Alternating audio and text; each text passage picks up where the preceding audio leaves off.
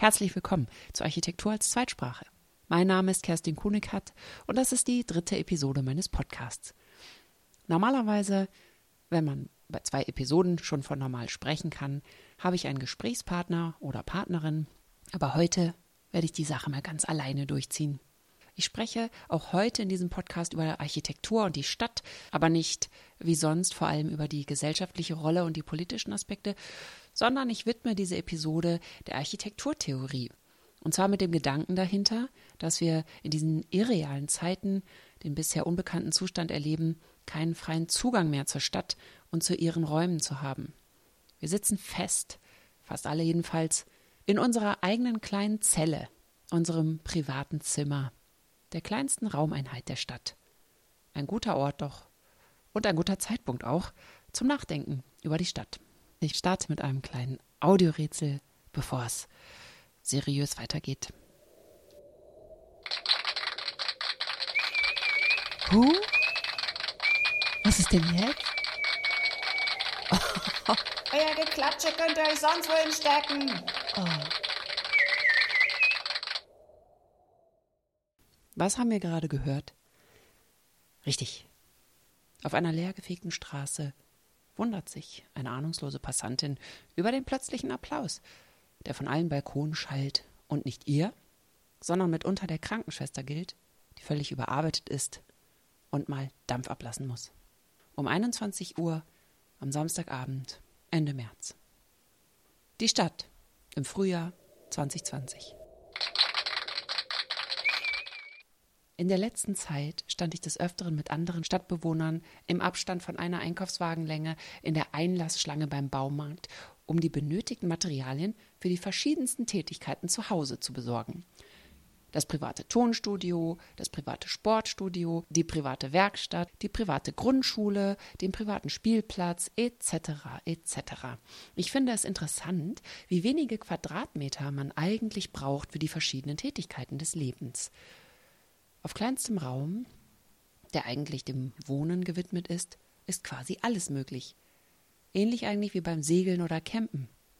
Für Astronauten ist es wohl auch kein Thema. Die sind enge gewohnt, kein Balkon an der Raumkapsel, kein Entkommen. Und wir anderen Normalen lernen das jetzt eben kennen.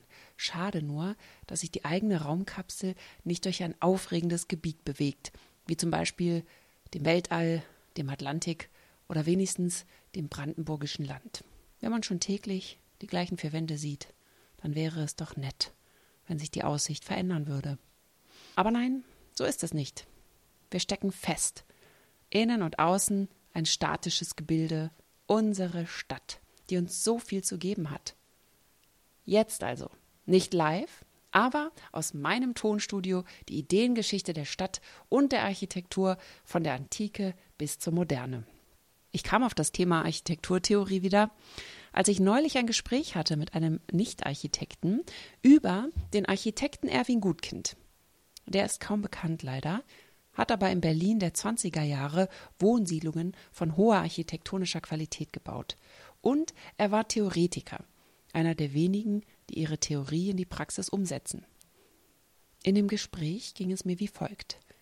Ich erzählte von meinem Diplom, das ich vor vielen Jahren gemacht habe, das architekturtheoretisch angelegt und dadurch thematisch hochspannend und sehr anspruchsvoll gewesen sei.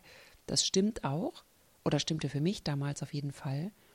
Nur auf die Frage, worum es denn ging bei dieser Theorie, konnte ich keine verständliche Antwort geben. Ich sagte etwas vom Raum als Materie. Raum als Materie. Mein Gegenüber sah mich fragend an und erwartete eine weiterführende Erklärung. Aber ich war einfach nicht in der Lage, es zu erklären. Ich hatte es vergessen, trotz meiner damaligen Begeisterung. Mir geht es leider oft so, dass ich mich häufig eher an meine Begeisterung erinnere, als an das, was mich begeistert hat. Der Vorteil dieser Vergesslichkeit ist natürlich, dass man sich immer wieder neu freuen kann über dieselben Dinge. Trotzdem fand ich es unbefriedigend, jemandem, der Interesse zeigt, das Thema nicht nahebringen zu können. Das möchte ich jetzt nachholen. Wenn Architektinnen und Architekten auf abgehobenem Niveau diskutieren, kann ein Außenstehender mitunter kaum folgen oder er schaltet ab. Das ist natürlich blöd, weil das, was Architekten tun, einen enormen Effekt hat auf die Allgemeinheit. Deshalb dürfen Architekten sich natürlich nicht auf einem akademischen Diskurs abschotten, sondern müssen sich klar ausdrücken, sodass jeder sie versteht. Die besten Gedanken nützen nichts, wenn man sie nicht verständlich vermittelt. Wer gut erklären kann, bringt der Allgemeinheit viel und gewinnt an Bedeutung. Das beste Beispiel dafür sind heute die Virologen. Vor drei Wochen kannte sie kein Mensch. Und die, die verständlich reden können, avancierten schnell zu Podcast-Stars, an deren Lippen die ganze Nation hängt. Sie scheinen ja sogar das Land zu regieren. Also, wer reden kann, ist klar im Vorteil und gewinnt an Macht. Was Erwin Gutkind angeht, so habe ich gleich am nächsten Tag nach besagtem Gespräch meine Bücher von ihm und über ihn wieder herausgesucht und nachgeschaut, wie es war. Gutkinds Theorie besagt, der Raum forme die Materie. Also das Luftvolumen führt zur Form des festen Materials. Nicht umgekehrt, wie wir es sonst denken, dass die Materie, also die Elemente Wände, Decke, Boden, den Raum schaffen. Nein, der Raum ist ein Gebilde, das die Materie formt, die ihn umschließt und die ihn wiederum als Gebilde im Außenraum begrenzt und klar erkennbar macht. Das klingt vielleicht kompliziert. Und Gutkind hat das in seiner Doktorarbeit 1913 auch wissenschaftlich untersucht und dementsprechend umfangreich. Gutkind wird also warten müssen, denn besser ist's, wir fangen bei Null an. Ich möchte keine wissenschaftliche Vorlesung hier halten, sondern erzählerisch, so locker wie möglich über die Oberfläche tänzeln und die Geschichte ohne Anspruch auf Vollständigkeit zusammenfassen. Von Vitruv bis Mies van der Rohe, ganz grob. Und dann lese ich fünf Auszüge aus den Originaltexten von Theoretikern, die mir gefallen, weil sie emotional sind und etwas wollen, für etwas stehen. In der Architekturtheorie ist die Frage der Fragen natürlich, was ist Architektur? Ist es das Facharchitektur, also die Lehre, die Ausbildung, oder ist es das Werk, das Haus selbst? Beides stimmt. Wenn wir von der Architektur als Werk ausgehen, so gilt, es geht immer um den gebauten Raum. Aber nicht jeder Bau wird, damals wie heute, als Architektur anerkannt. Architektur und Raumgestaltung ist eine hohe Kunst und ein Handwerk, das es zu beherrschen gilt. Ja, und eine Dienstleistung ist es natürlich auch. Der Bauherr hat ja Wünsche, die die Baumeisterin zu erfüllen sucht. Da muss der ein oder andere Spagat gemacht werden. Oder wie der Star-Architekt Ranier de Graaf vom Großbüro Office for Metropolitan Architecture, kurz OMA genannt, mir in einem Interview sagte, man muss als Architekt auf einer Linie laufen zwischen der zynischen Betrachtung, Architektur sei eine reine Dienstleistung, und der rein künstlerischen Betrachtung. Die schwierige Aufgabe eines Architekten, einer Architektin sei es, nicht auf eine der beiden Seiten zu fallen. Also, Architektur ist weder eine reine Dienstleistung noch reine Kunst. Wenn sich schon einmal jemand gefragt hat, warum Architekten manchmal sehr ernst und etwas unentspannt wirken, dann liegt es vielleicht genau daran. Konzentriert zu balancieren ist auf Dauer einfach anstrengend. Und dicke, gerahmte, runde Brillen bringen vielleicht den gewünschten Durchblick und das richtige Framing auf die Sicht der Dinge. Ich bin selber Architektin, ich darf mit diesen Klischees herumspielen, aber selbstredend tragen nicht alle Architekten eine Hornbrille und einen roten Schal. Nicht mehr, jedenfalls. Die ursprüngliche und die anspruchsvollste Funktion von Architektur ist die Schaffung eines Raumes für den Menschen. In jedem Maßstab. Architektur ist Stadt und umgekehrt ist Stadt Architektur.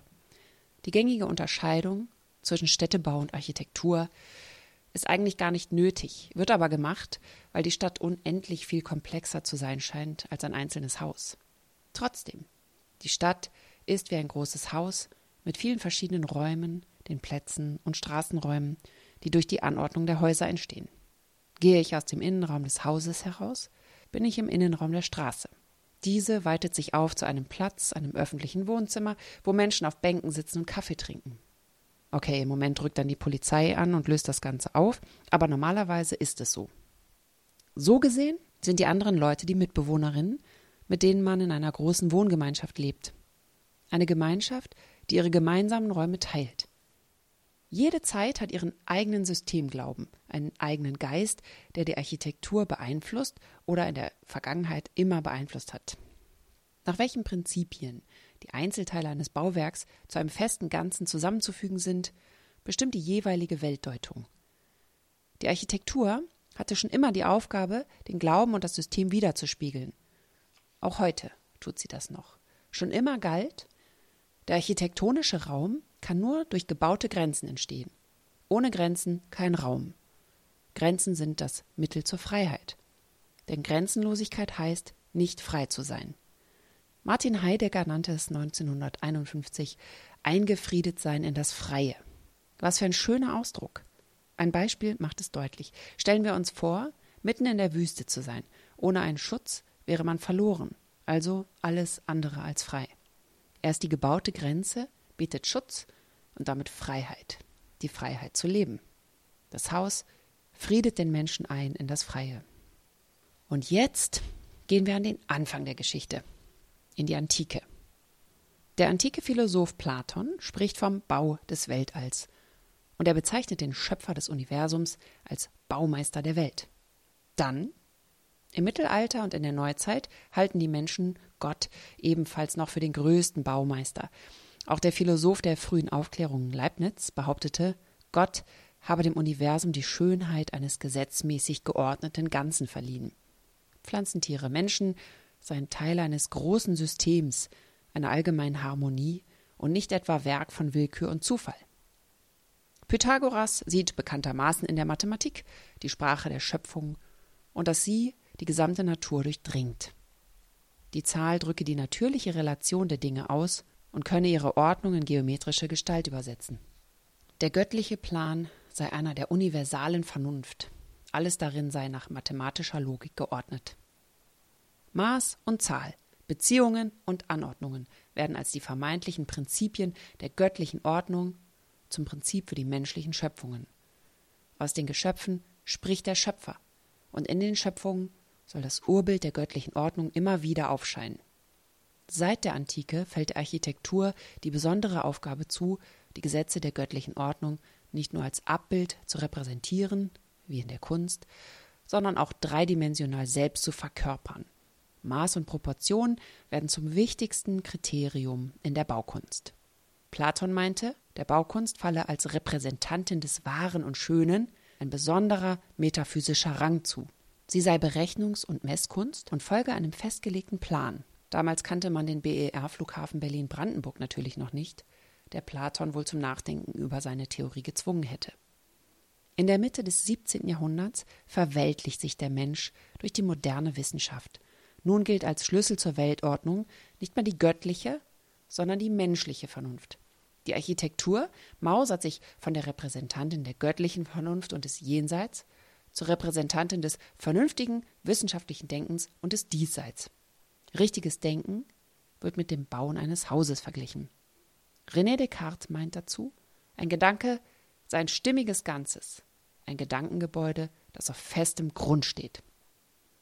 Immanuel Kant geht in seiner Kritik der reinen Vernunft in den 1790er Jahren noch einen Schritt weiter und bezeichnet die Wissenschaft als ein für sich stehendes Gebäude, bei dem man architektonisch zu Werke gehen müsse, damit man Erkenntnisse nicht bloß anhäuft, sondern gliedert.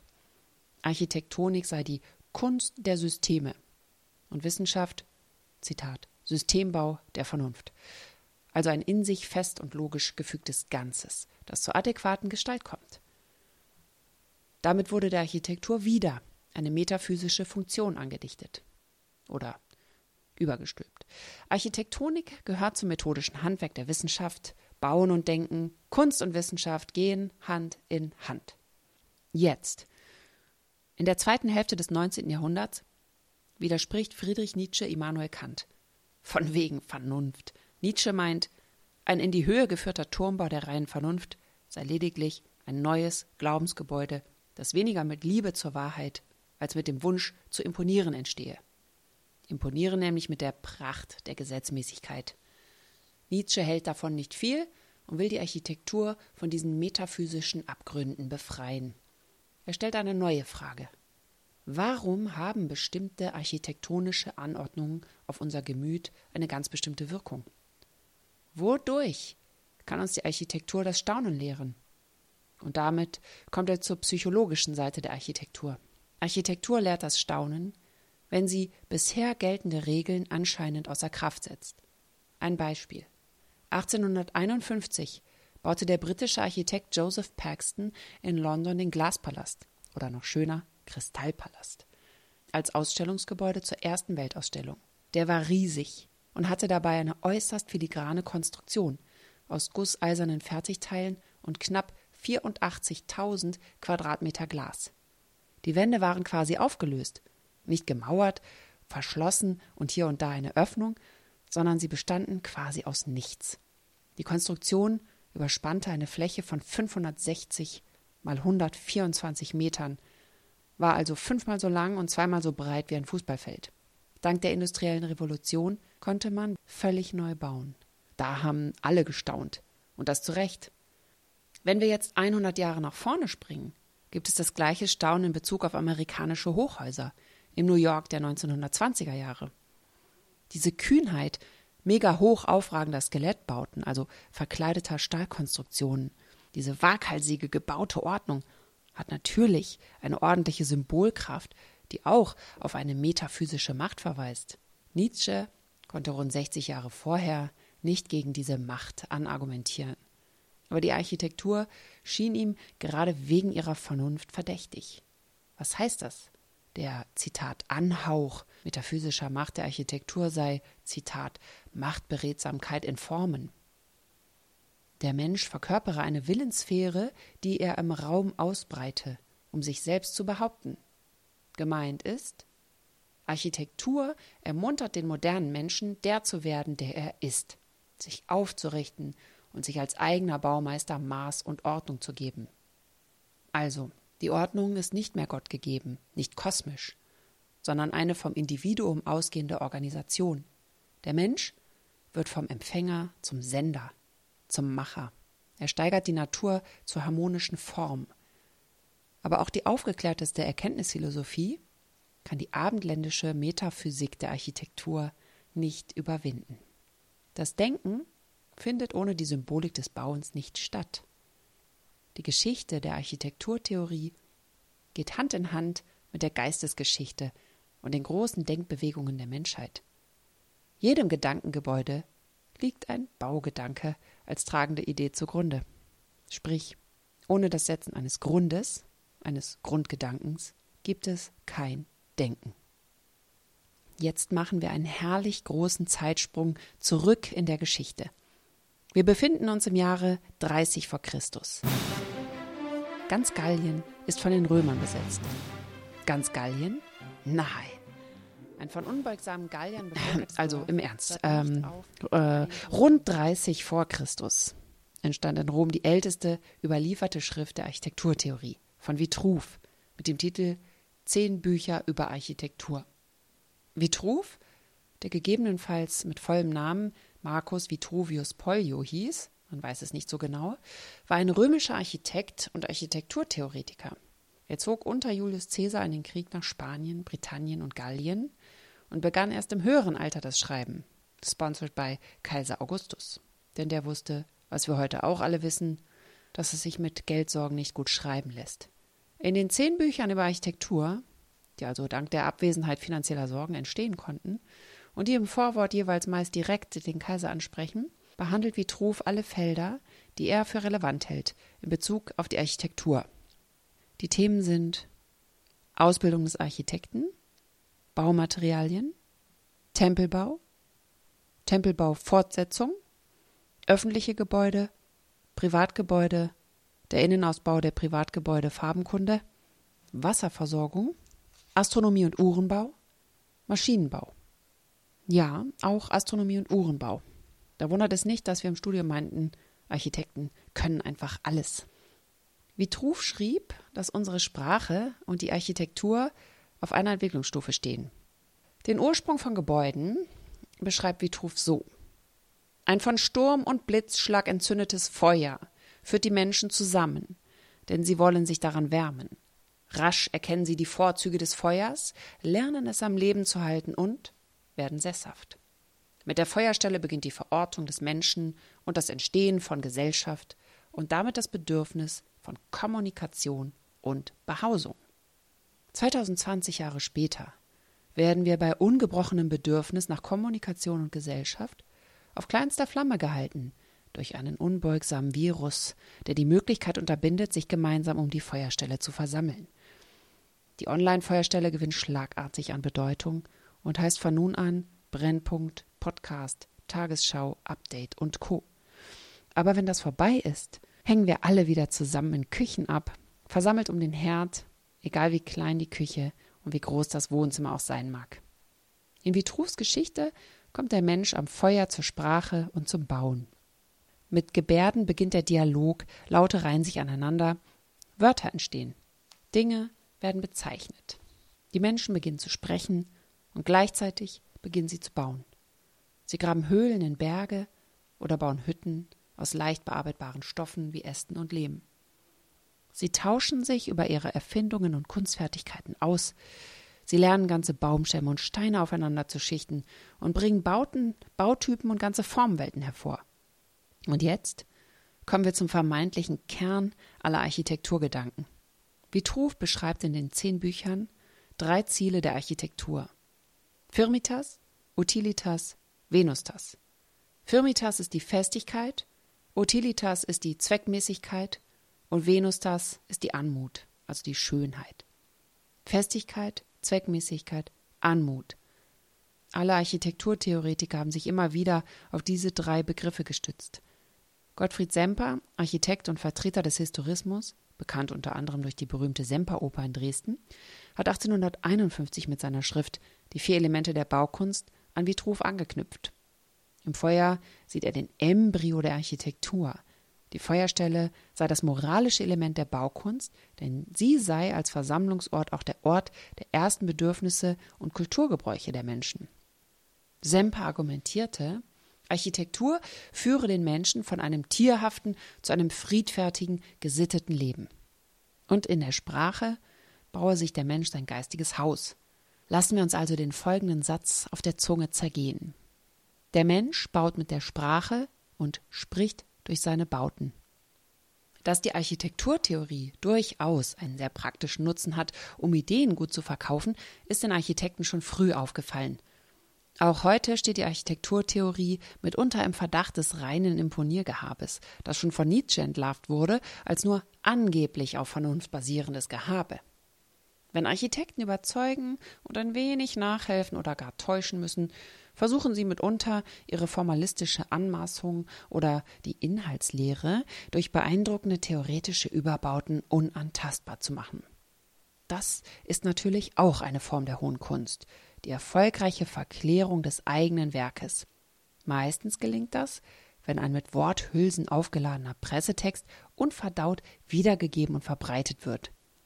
Eine absolute Zuspitzung dieser Aufgeblasenheit findet man zum Beispiel in der Worthülse Arkaden. Denken wir nur an Arkaden. Ursprünglich bezeichnet Arkade einen Bogen, der von Säulen getragen wird. Mehrere davon bilden eine Reihe, die überdacht einen Gang erzeugen. Diese anmutende Bogenreihe ist ein Arkadengang, den man elegant entlang wandeln kann. Es gab auch mal Ladenpassagen im 19. Jahrhundert, die echte Arkaden hatten. Aber heute Neukölln-Arkaden, Potsdamer Platz-Arkaden, Wilmersdorfer Arkaden, Arkaden, Arkaden, Arkaden. In diesen Arkaden gibt es nicht einen Bogen, abgesehen von den Papierbögen im Angebot von MacPaper. Interessiert aber auch nicht mehr. Das Wort bedeutet jetzt einfach Shopping Mall.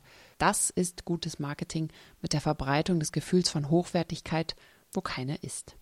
Vitruv hat über 2000 Jahre zuvor die Charakterschulung des Architekten durch die Philosophie beschwört und behauptete, erst die Philosophie bringe den vollendeten Architekten mit hoher Gesinnung hervor.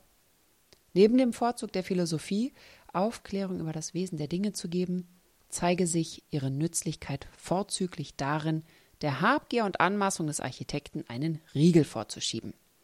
Er zielt also vor über 2000 Jahren auf das Ethos des Architekten ab. Damals gab es auch noch keine Ausbildung für Architekten. Trotzdem, wie aktuell das ist. Denn auch heute kommt es mehr denn je darauf an, dass Architekten Haltung zeigen, eine unabhängige Arbeit leisten können und hinter dem stehen, was sie tun. Das Gebot der Stunde ist, sich nicht einzufügen in das, was ist, sondern kritisch zu hinterfragen, ob es gut so ist, wie man es macht. Ein Zitat von Leon Battista Alberti, einem bedeutenden Architekturtheoretiker, der bis 1471 in Rom lebte, bringt es auf den Punkt. Ja, sogar wenn einer nur des Schmuckes halber alles gemacht hat, so soll er es dennoch so durchführen, dass man nicht leugnen kann, er habe es vor allem der Nützlichkeit wegen getan. Also frei interpretiert, anstatt hässlich zu bauen und anschließend schöne Worte zu verfassen, lieber schön bauen und nachher eine tolle Erklärung zur Nützlichkeit liefern.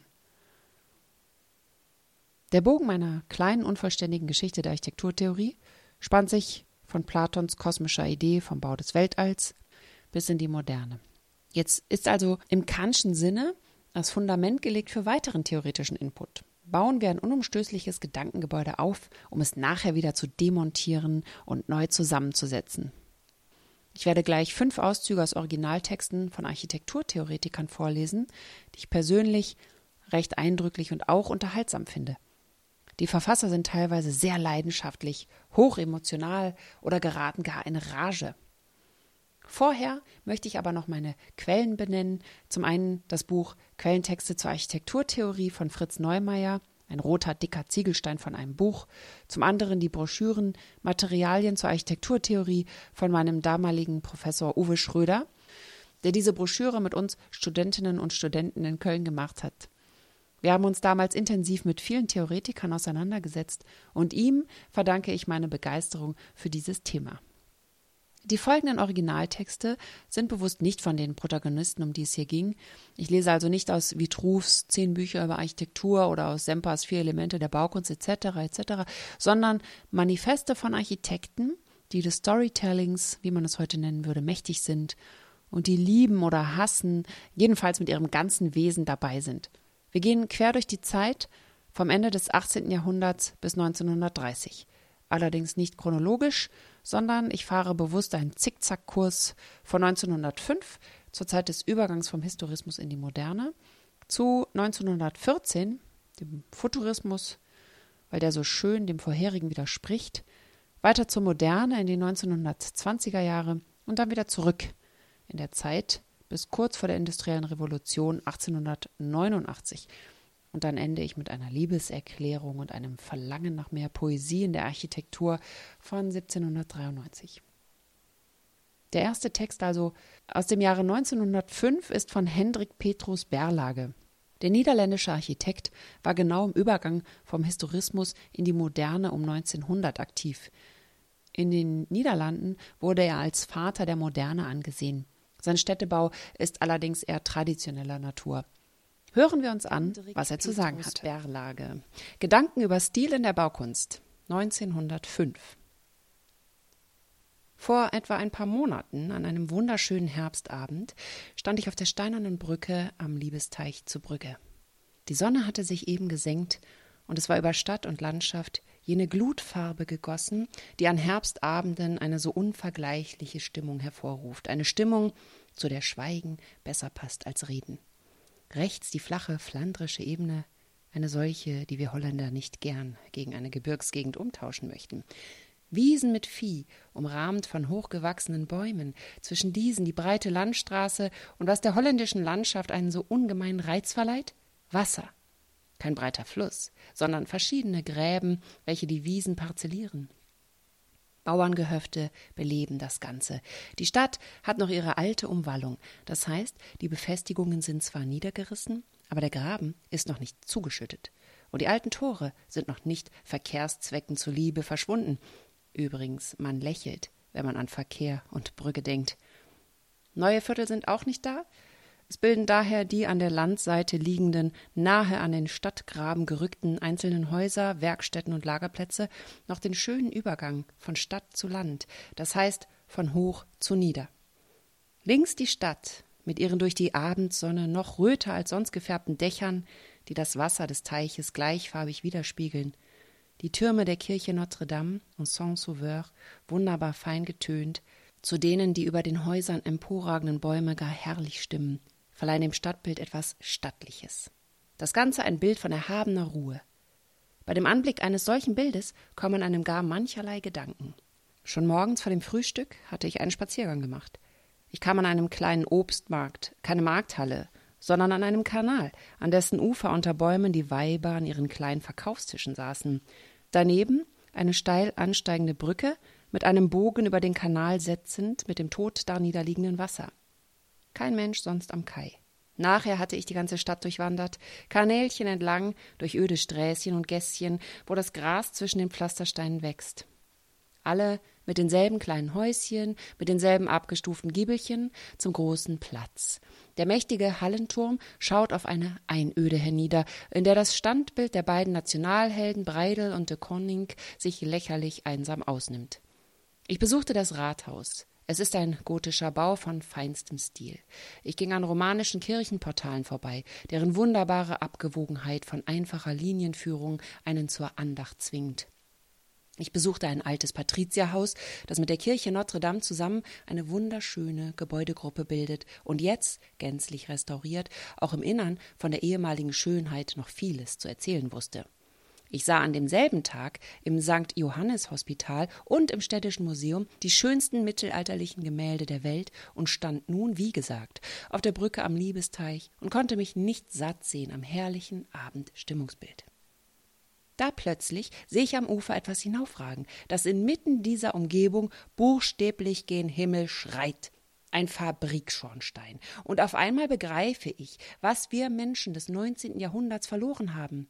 Ich denke dabei zurück an die jetzt tote, aber vor 600 Jahren belebte Stadt und wie sie damals ausgesehen haben mag und an eine moderne Metropolis mit ihren langen Straßen, elektrischen Trambahnen, Eisenbahnhallen und allem, was zu einer solchen gehört, und dann kommt bei diesem Vergleich über mich ein Gefühl der größten Verzweiflung. Denn all die Riesenfortschritte auf technischem und industriellem Gebiet haben nicht vermocht, uns auch nur annähernd etwas zu geben, was in einer Beziehung auch nur am entferntesten mit dem früheren zu vergleichen wäre. Ich meine in Beziehung zur Schönheit, und von dieser Schönheit will ich reden. Wir können doch wohl ganz ruhig konstatieren, sogar unter Zuerkennung mildernder Umstände, dass das 19. Jahrhundert das Jahrhundert der Hässlichkeit gewesen ist. Und diese muss wohl als eine der schlimmsten Eigenschaften einer Zeit bezeichnet werden. Man hat, um zu einem solchen wahrhaftig nicht erheiternden Ausspruch zu kommen, alles ruhig, das heißt nüchtern vergleichenden Blickes zu betrachten, darf sich nicht betäuben lassen und durch fragliche Schönheiten, wozu in unserer kunstlosen Zeit allerdings einige Verfügung vorhanden sein dürfte, das heißt, darf sie nicht überschätzen. Das 19. Jahrhundert ist das Jahrhundert der Hässlichkeit gewesen. Unsere Großeltern, unsere Eltern und wir selber haben gelebt und leben in einer Umgebung so hässlich, als keine früher gewesen. Ich wiederhole noch einmal. Man betrachte alles nüchternen Blickes. Und wenn man dann alle Dinge vergleicht mit denjenigen aus früheren Zeiten, dann kommt man zu der Überzeugung, dass nichts, aber auch nichts von all dem, was unsere Eltern und wir zum Gebrauch benutzen, schön genannt werden kann und dass dasjenige, was noch hübsch aussieht, aus einem vorvergangenen Jahrhundert zu stammen pflegt. Betrachten wir das Innere unserer Wohnungen, dann schaudern wir völlig vor all dem Kram, den wir Hausrat nennen. Kein Stuhl, kein Tisch, kein Topf, der auch nur einigermaßen befriedigt. Und die einzige Ursache, dass wir uns nicht zum Verzweifeln ärgern, ist die, dass der Mensch leider oder vielleicht glücklicherweise sich an alles gewöhnt. Betrachtet man die Wohnungen selber, so hat der löbliche Spekulationsbau, diese Massenproduktion der schlimmsten Sorte, gegen die ein einziges erträgliches Haus eines Architekten in seiner Einsamkeit nicht aufkommen kann, einen Typus geschaffen, an dem wohl nichts mehr von dem übrig geblieben ist, was man Baukunst zu nennen pflegt. Die Art und Weise, wie diese Bauten zustande kommen, schließen auch von vornherein jedes Resultat im günstigen Sinne aus. Dieselbe Massenproduktion hat das ganze Weichbild unserer Städte verdorben und den schönsten Übergang zwischen Stadt und Land verwüstet, indem die brutalen Straßenenden direkt ins Grün vor der Stadt verlaufen. Unsere Städte? Ja, was soll man von unseren neuen Stadtvierteln sagen? Mir ekelt völlig vor Ringstraßen. Ach, wenn sie nur keine Prachtbauten enthielten. Nun ja, es gibt unter diesen unter den vielen Laden und Geschäftshäusern natürlich welche, die mit Talent entworfen sind. Es gibt unter den vielen Privatwohnungen solche, in denen der Bewohner sich behaglich fühlen kann. Aber trotzdem sind mir diese Prachtbauten ein Ekel. sind mir Boulevards mit Konkurrenzfassaden ein Gräuel, weil abgesehen von allen sonstigen bedenklichen Qualitäten an allen diesen modernen Monumentalbauten doch schließlich jenes gewisse Etwas fehlt, das uns sogar am geringsten Häuslein aus vergangenen Zeiten so wunderbar imponiert. Ja, um Himmels willen, soll man denn seine Nachbarn immer zu übertrumpfen suchen durch so viel Kubikmeter Granit mehr? Denn es scheint namentlich in der Säule von Granit und dann in einem vergoldeten Säulenkapitell etwas sehr Bestrickendes zu liegen. Mit Brüstungen an jedem Fenster bis übers Dach und mit Erkern und Kuppeln an jeder Straßenecke, wo gerade in umgekehrter Richtung die einzige Lösung zu finden wäre. Darüber später. Und dann unsere neuen Städte. Mit den breiten Straßen, groß, geräumig, mit ihrer platten Leere. Ich meine nicht an Menschen und Verkehrsmitteln, sondern ihrer künstlerischen Lehre, die das enge, mittelalterliche Gässchen nur allzu schmerzlich vermissen lässt. Und draußen, im Stadtpark, mit den Villenanlagen, ist es nicht besser. Wiederum muss ich meinen Ekel vor Villenvierteln und Villaparks kundgeben.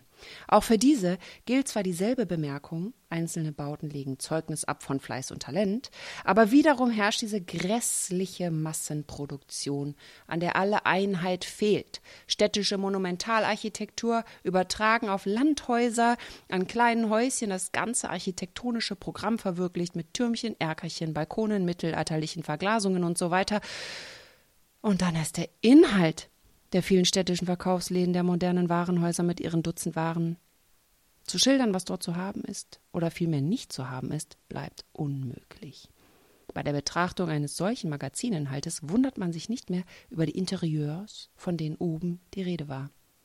Das ist übrigens schon so oft bemerkt worden, dass es jetzt eine unnütze Wiederholung von vielfältig Gesagtem und Geschriebenem wäre.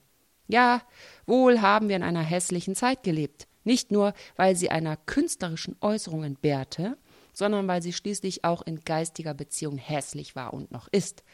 Mit diesem Wort soll natürlich nicht behauptet sein, dass es keine Gelehrten gibt. Im Gegenteil, die Wissenschaften, das heißt die Naturwissenschaften, zählen die vortrefflichsten Apostel scharenweis.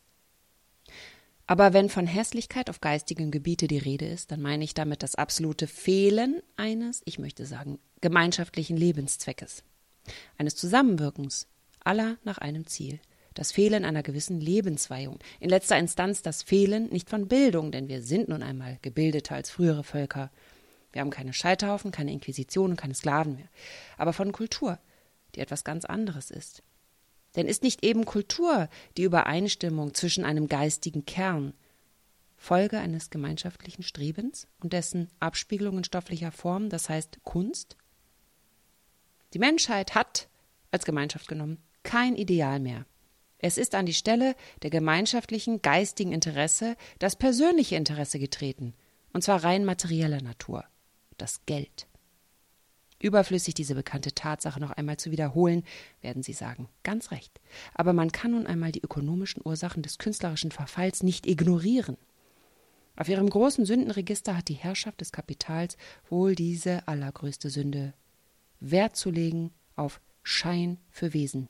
Das heißt, nicht nur der materiellen, sondern auch der geistigen Lüge auf den Thron geholfen zu haben. Mit dem Wachstum des Kapitals ist auch seine Huldigung gekommen, und zwar seine geistige. So trat das Schlimmste ein, dass die Uneigennützigkeit nicht mehr als eine Tugend, sondern als eine Dummheit betrachtet wird. Für Geld ist alles zu haben, also auch Kunst. Je mehr Geld, je mehr Kunst. Und jetzt kommt die fatale Verwechslung von Ursache und Folge, dass, wenn etwas viel Geld gekostet hat, es auch Kunst ist.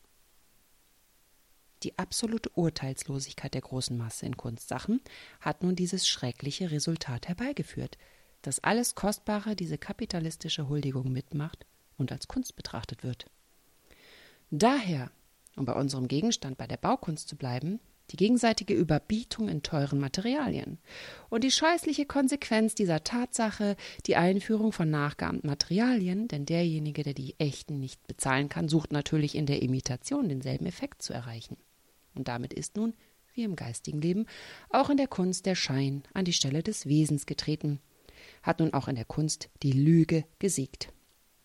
Welche Verheerungen das Kapital so ausgenutzt gestiftet hat, weiß heutzutage jedermann. Die Lüge ist Regel, die Wahrheit Ausnahme geworden. Und hier steht auch die sogenannte offizielle Wahrheit immer ein wenig neben der Wahrheit. Das heißt, sie ist eine Lüge. 1905 war dieser Text. Jetzt 1914. Antonio Sant'Elia sieht die Dinge einfach mal ganz anders. Der junge italienische Architekt starb im Ersten Weltkrieg mit nur 28 Jahren. Vorher aber war er ein aktiver Denker und Mitglied der Architektengruppe Nuove Tendenze, neue Tendenzen, die berühmte Architekten beeinflussten. Unter anderem Le Corbusier, der einer der einflussreichsten Architekten des 20. Jahrhunderts war. Sant'Elia zeichnete von 1912 bis 1914 eine Serie mit dem Titel La Città Nova, die neue Stadt, inspiriert von der Hochhausarchitektur in den USA, die er nur aus Zeitschriften kannte. Er formulierte zeichnerisch Antworten auf die Fragen des modernen Bauens. Jetzt hören wir seinen Text, sein Manifest. Es geht los. Antonio Sant'Elia, L'Architettura Futurista, Manifesto. Ein Manifest der futuristischen Architektur. Auch ein schönes Aufregen. Deswegen macht es so Spaß, das zu lesen. Nach dem 18. Jahrhundert hat es keine Architektur mehr gegeben. Ein unglaubliches Gemisch der verschiedensten Stilelemente, mit denen man das Skelett des modernen Hauses verkleidet, wird moderne Architektur genannt.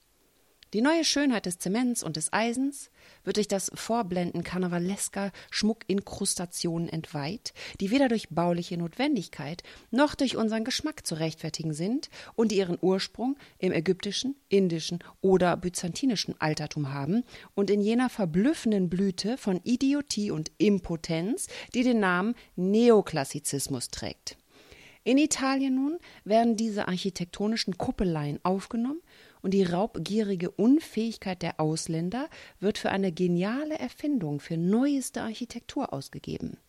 Die jungen italienischen Architekten, jene die Originalität aus der heimischen Konsultation von Kunstpublikationen schöpfen, lassen ihrem Talent in den neuen Vierteln unserer Städte freien Lauf, wo ein lustiger Salat aus Spitzbogen solchen Blattwerk des 17. Jahrhunderts, gotischen Spitzbögen, ägyptischen Pfeilern, Rokoko-Voluten, Quattrocento Putten und aufgeblasenen Karyatiden allen Ernstes vorgibt, Stil zu sein und sich anmaßt, monumental zu wirken. Das kaleidoskophafte Erscheinen und Wiedererscheinen von Formen, die steigende Zunahme an Maschinen, das tägliche Anwachsen von Erfordernissen, die die Schnelligkeit des Verkehrswesens, die Anhäufung von Menschen, die Hygiene und hundert andere Phänomene des modernen Lebens auferlegen, bringen diese angeblichen Erneuerer der Architektur keinen Augenblick aus der Fassung. Sie fahren beharrlich und stur fort mit den Regeln von Vitruv, Vignola und Sansovino und mit einigen unbedeutenden Publikationen der deutschen Architektur in der Hand, das Abbild der Dummheit unseren Städten aufzuprägen, die doch eine unmittelbare und getreue Wiedergabe unserer selbst sein sollte. So ist diese expressive und synthetische Kunst in ihren Händen zu einer leeren stilistischen Übung geworden, zu einem Wiederkäuen von schlecht gemischten Formeln, die das übliche passatistische Taschenspielerstückchen aus Ziegeln und Steinen zu einem modernen Gebäude zurechtfrisieren sollen. Als könnten wir Akkulomatoren und Generatoren von Bewegung mit unseren mechanischen Verlängerungen, mit dem Lärm und der Geschwindigkeit unseres Lebens noch in denselben Straßen leben, die von den Menschen vor vier, fünf oder sechshundert Jahren für ihre Erfordernisse gebaut wurden. Dies ist die Hauptdummheit der modernen Architektur, die sich mit dem Beistand der kommerziell orientierten Akademien immer wiederholt – diesen Zwangsaufenthalten der Intelligenz, wo man die Jugend zum onanistischen Nachkopieren klassischer Modelle zwingt, anstatt ihren Sinn für die Suche nach den Grenzen und der Lösung des neuen und gebieterischen Problems aufzuschließen. Das heißt, das futuristische Haus und die futuristische Stadt. Das Haus und die Stadt also, die geistig und materiell unser sind, in denen wir uns lärmend tummeln können, ohne als ein grotesker Anachronismus zu erscheinen. Das Problem der futuristischen Architektur ist nicht ein Problem der veränderten Linienführung. Es handelt sich nicht darum, neue Umrisslinien, neue Fenster und neue Türlösungen zu finden, Säulen, Pfeiler, Konsolen durch Karyatiden, Fliegen oder Frösche zu ersetzen.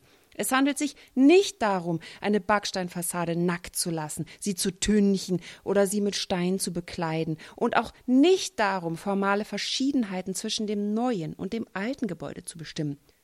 Es handelt sich darum, das futuristische Haus von Grund auf neu zu schaffen, es mit allen Hilfsmitteln der Wissenschaft und Technik zu bauen, alle Ansprüche unserer Gepflogenheiten und unseres Geistes auf das Vornehmste zu befriedigen, alles zu zertreten, was grotesk ist und im Widerspruch zu uns steht. Tradition, Stil, Ästhetik, Proportion, um so neue Formen, neue Linien, eine neue Harmonie der Profile und Volumen zu schaffen.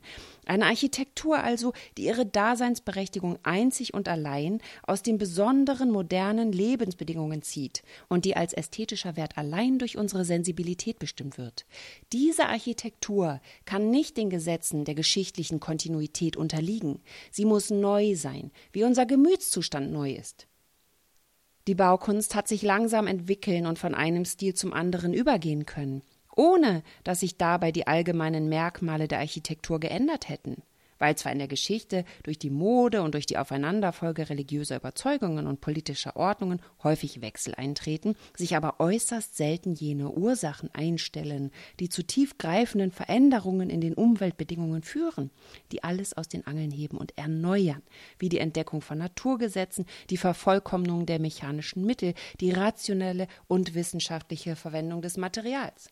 Das moderne Leben hat den Prozess einer folgerichtigen stilistischen Weiterentwicklung in der Architektur zum Stillstand kommen lassen. Die Architektur löst sich von der Tradition, man muss zwangsläufig von vorn anfangen. Die Berechnung der Widerstandsfähigkeit des Materials, der Gebrauch von Beton und Eisen schließen eine im klassischen und traditionellen Sinne verstandene Architektur aus. Die modernen Baustoffe und unsere wissenschaftlichen Kenntnisse eignen sich in keiner Weise für die Disziplin der historischen Stile und sind der Hauptgrund für den grotesken Anblick aller Bauten aller Mode, bei denen man mit der Leichtigkeit und der wundervollen Schlankheit der Poutreille und mit der Zerbrechlichkeit des Betons die schwere Krümmung des Bogens und den massiven Anblick des Marmors erreichen möchte. Die ungeheuerliche Antithese zwischen der modernen und der antiken Welt wird durch all das bestimmt, was früher nicht war. In unser Leben sind Elemente eingedrungen, deren Existenz die Alten nicht einmal geahnt haben. Materielle Bedingungen haben sich ergeben und Geisteshaltungen sind zutage getreten, die sich in tausend Weisen auswirken. Zuallererst hat sich ein neues Schönheitsideal gebildet, das zwar noch unklar und nicht voll entwickelt ist, dessen Zauber aber die Menge schon spürt. Wir haben den Sinn für das Monumentale, das Schwere, das Statische verloren. Und wir haben unsere Sensibilität um den Geschmack am leichten, praktischen, kurzlebigen und geschwinden bereichert. Wir fühlen, dass wir nicht mehr die Menschen der Kathedralen, der Paläste und der Versammlungssäle sind, sondern wir sind die Menschen, der großen Hotels, der Bahnhöfe, der breiten Straßen, der riesigen Tore, der überdachten Märkte, der erleuchteten Tunnels, der schnurgeraden Autobahn, der heilsamen Stadtsanierungen. Wir müssen die futuristische Stadt wie einen riesigen lärmenden Bauplatz planen und erbauen, beweglich und dynamisch in all ihren Teilen, und das futuristische Haus wie eine gigantische Maschine.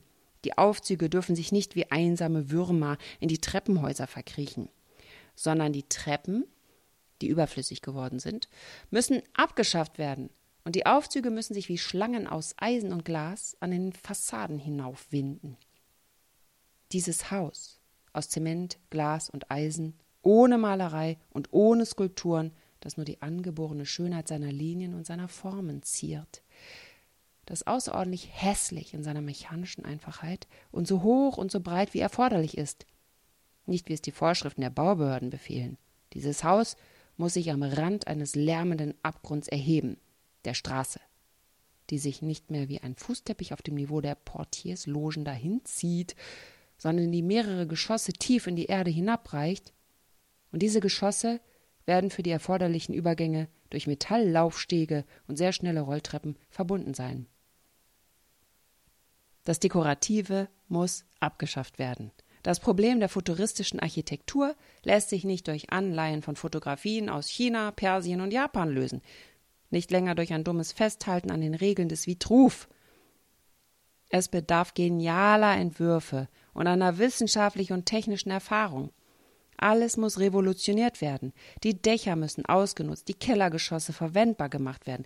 Den Fassaden muss weniger Bedeutung zugemessen werden. Und die Probleme des guten Geschmacks müssen vom Gebiet der einzelnen Umrisslinie des Kapitellchens, des Türmchens in das bedeutend weitere der großen Massengruppierungen, der großzügigen Disposition der Grundrisse verlagert werden. Machen wir endlich Schluss mit der Architektur des Monumentalen, der Friedhöfe und Gedenkstätten. Werfen wir Denkmäler, Fußgängersteige, Säulenhallen und breite Treppen über den Haufen. Versenken wir die Straßen und die Plätze und heben wir das Niveau der Städte. Klare Worte und eine wunderbare Streitschrift, wie man sich das heute wieder wünschen würde. Jetzt ein Sprung von 1914 nach 1923 zu Ludwig Mies van der Rohe, der einer der wichtigsten Architekten der Moderne war und ebenso wie Berlage ein Avantgardist. Auch er sah die historisierenden Rückgriffe in Architektur, die gerade nach dem Ersten Weltkrieg praktiziert wurden, nicht mehr als authentisch an. Die modernen Architekten wollten die Architekturtheorie völlig neu formulieren. 1921 schloss er sich der Novembergruppe an, eine Gruppe von Künstlern, die sich im November 1918 in Berlin nach dem Ausruf der Deutschen Republik gebildet hatte. Und 1930 war er Direktor des Bauhauses in Dessau, bis es zwei Jahre später vom nationalsozialistischen Stadtrat geschlossen wurde. Das berühmte Motto Weniger ist mehr kann man all seinen berühmten Bauten ab dem Ende der 20er Jahre ansehen. Zum Beispiel der Barcelona-Pavillon, den er zur Weltausstellung 1929 entwarf, das Farnsworth House in Illinois, das mit zu den bedeutendsten Werken moderner Architektur zählt und das die Ärztin Edith Farnsworth als Hausherrin sehr verärgert hat, weil sie sich in all dem Glas nicht zurückziehen konnte. Außerdem plante Mies drei Jahre lang daran herum, was dann sehr teuer wurde für die Auftraggeberin. An diesem Beispiel sieht man auch sehr schön, wie sehr die künstlerische Bedeutung eines Hauses für die Kulturgeschichte und die persönliche Glückseligkeit des Einzelnen auseinanderdriften können. Die Hausherrin sagte Folgendes zu ihrem wertvollen Ferienhaus. Das Haus ist durchsichtig wie ein Röntgenbild. Ich wollte etwas Bedeutungsvolles haben. Und alles, was ich bekam, war diese aalglatte Spitzfindigkeit. Wir wissen, dass weniger nicht mehr ist. Es ist einfach weniger. Die Glas-Stahlkonstruktion ist unbewohnbar. Mies spricht vom offenen Raum, aber der Raum ist sehr festgelegt. Ich kann nicht einmal einen Kleiderbügel im Haus aufhängen, ohne mich zu fragen, wie das den Blick von außen verändert. Jede Umstellung von Möbeln wird zum Problem. 21 Jahre lang hat sie das Haus dennoch genutzt und es dann verkauft.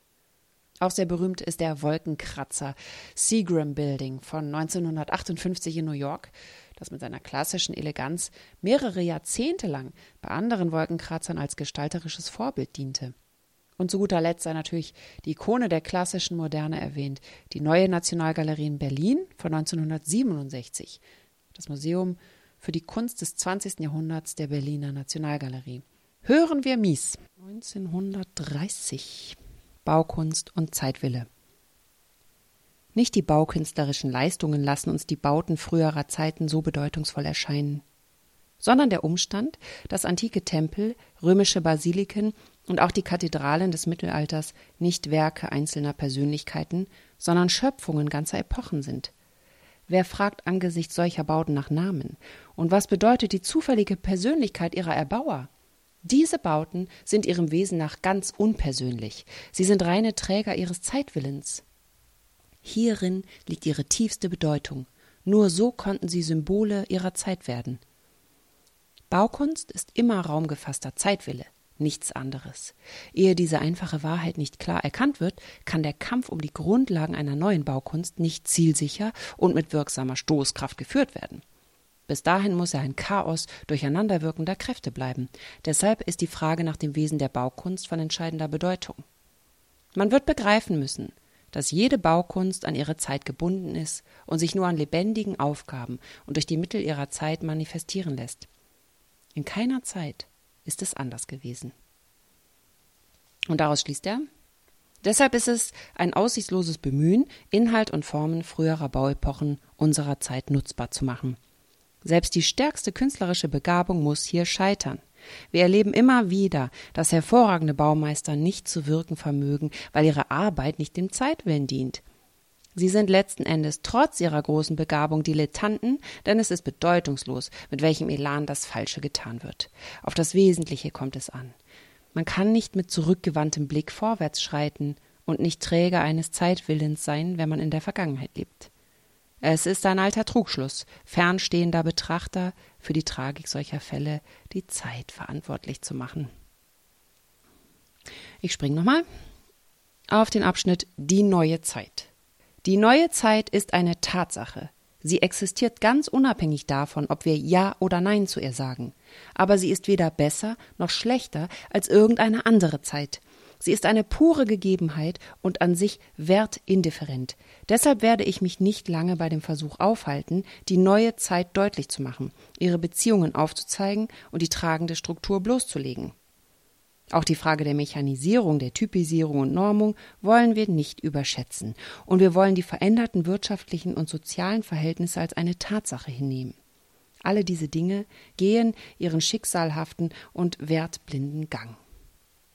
Ja, die Klarheit seiner Architektur entspringt sehr klarem Denken. Und weil wir heute wieder in einer Art Krise stecken, was ja allgemein gerne dazu führt, dass man sich auf Altes besinnt, gehe ich jetzt wie angekündigt noch weiter zurück in das vorvorige Jahrhundert mit einem Textauszug von Camillo Sitte, dem Wiederbegründer der Stadtbaukunst, der 1889 das international beachtete Buch Der Städtebau nach seinen künstlerischen Grundsätzen geschrieben hat. Darin setzt er sich als einer der ersten Autoren theoretisch und kritisch mit der Stadtplanung des Industriezeitalters auseinander. Wir hören von Camillo Sitte der Städtebau nach seinen künstlerischen Grundsätzen. Wir befinden uns im Jahre 1889. Zu unseren schönsten Träumen gehören angenehme Reiseerinnerungen. Herrliche Städtebilder, Monumente, Plätze, schöne Fernsichten ziehen vor unserem geistigen Auge vorüber, und wir schwelgen noch einmal im Genuss alles des Erhabenen oder Anmutigen, bei dem zu verweilen wir einst so glücklich waren. Zu verweilen, könnten wir das öfter wieder an diesem oder jenem Platze, an dessen Schönheit man sich nicht satt sehen kann. Gewiss, wir würden manche schwere Stunde leichten Herzens tragen und neu gestärkt den ewigen Kampf des Lebens weiterführen. Zweifellos ist die unverwüstliche Heiterkeit des Südländers an den hellenischen Küsten, in Unteritalien und anderen gesegneten Himmelsstrichen zunächst ein Geschenk der Natur. Aber die alten Städte waren hier dieser schönen Natur nachgebildet, und auch sie wirkten auf das Gemüt der Menschen mit sanfter, unwiderstehlicher Gewalt in demselben Sinne. Schwerlich wird jemand dieser Annahme einer so starken Einwirkung der äußeren Umgebung auf das menschliche Gemüt widersprechen, der selbst einmal die Schönheit einer antiken Stadt sich lebhaft versinnlicht hat. Vielleicht am anregendsten hierzu sind die Ruinen von Pompeji.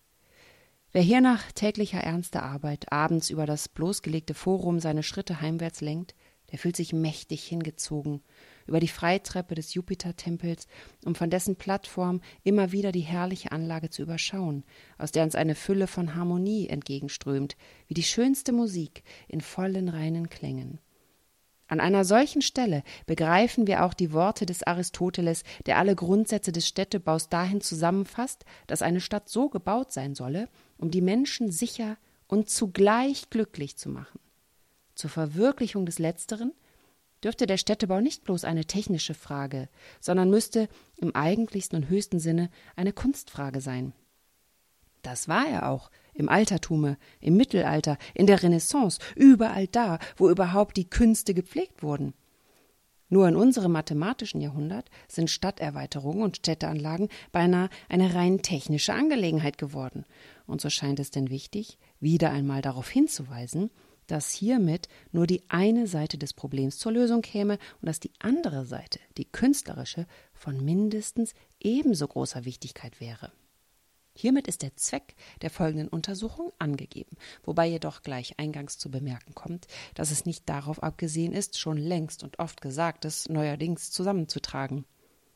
Es ist auch nicht die Absicht, neuerdings in Klagen über die bereits sprichwörtliche Langweiligkeit moderner Stadtanlagen auszubrechen oder alles und jedes einfach zu verdammen und nochmals an den Pranger zu stellen, was auf diesem Gebiete in unserer Zeit geschehen. Eine solche bloße negative Arbeit muss allein dem Kritiker vorbehalten bleiben, dem ewig nichts recht, der immer nur verneint. Wer dagegen die Überzeugung in sich trägt, dass Gutes und Schönes auch heute noch geschaffen werden kann, der bedarf auch des Glaubens an die gute Sache und der Begeisterung für dieselbe.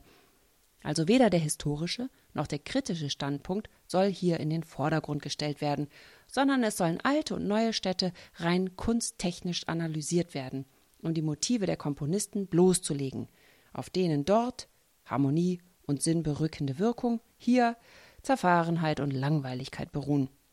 Und das Ganze zu dem Zweck, womöglich einen Ausweg zu finden, der uns aus dem modernen Häuserkastensystem befreit, die der Vernichtung immer mehr anheimfallenden schönen Altstädte nach Tunlichkeit rettet und schließlich auch selbst den alten Meisterleistungen ähnliches hervorbringen ließe. Nun noch fünf Minuten Liebe und Poesie von dem klassizistischen Architekten Etienne Louis Bouillet aus dem Jahre 1793. Architecture Essay sur l'art.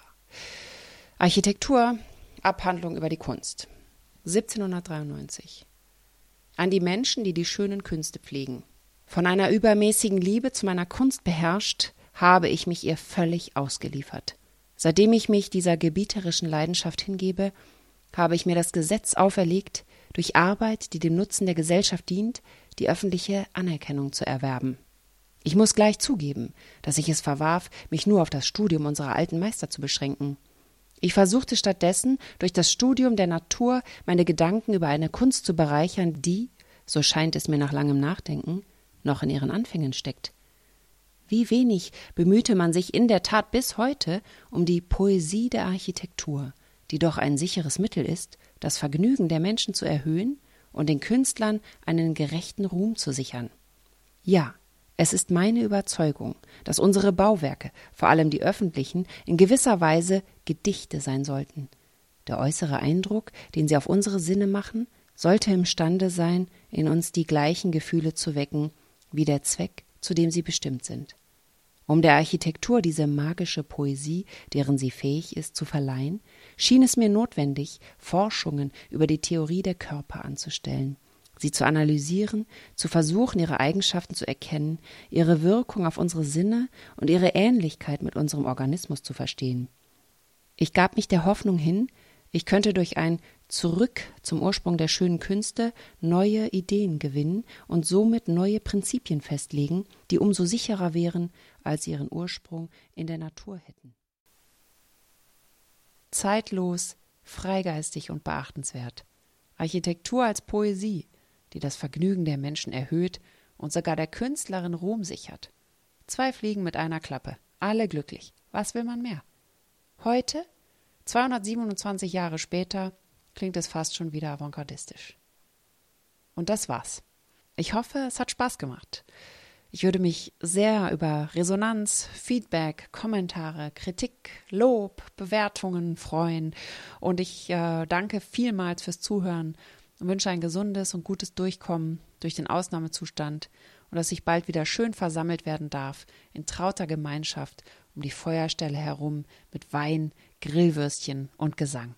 Bis zum nächsten Mal. Tschüss.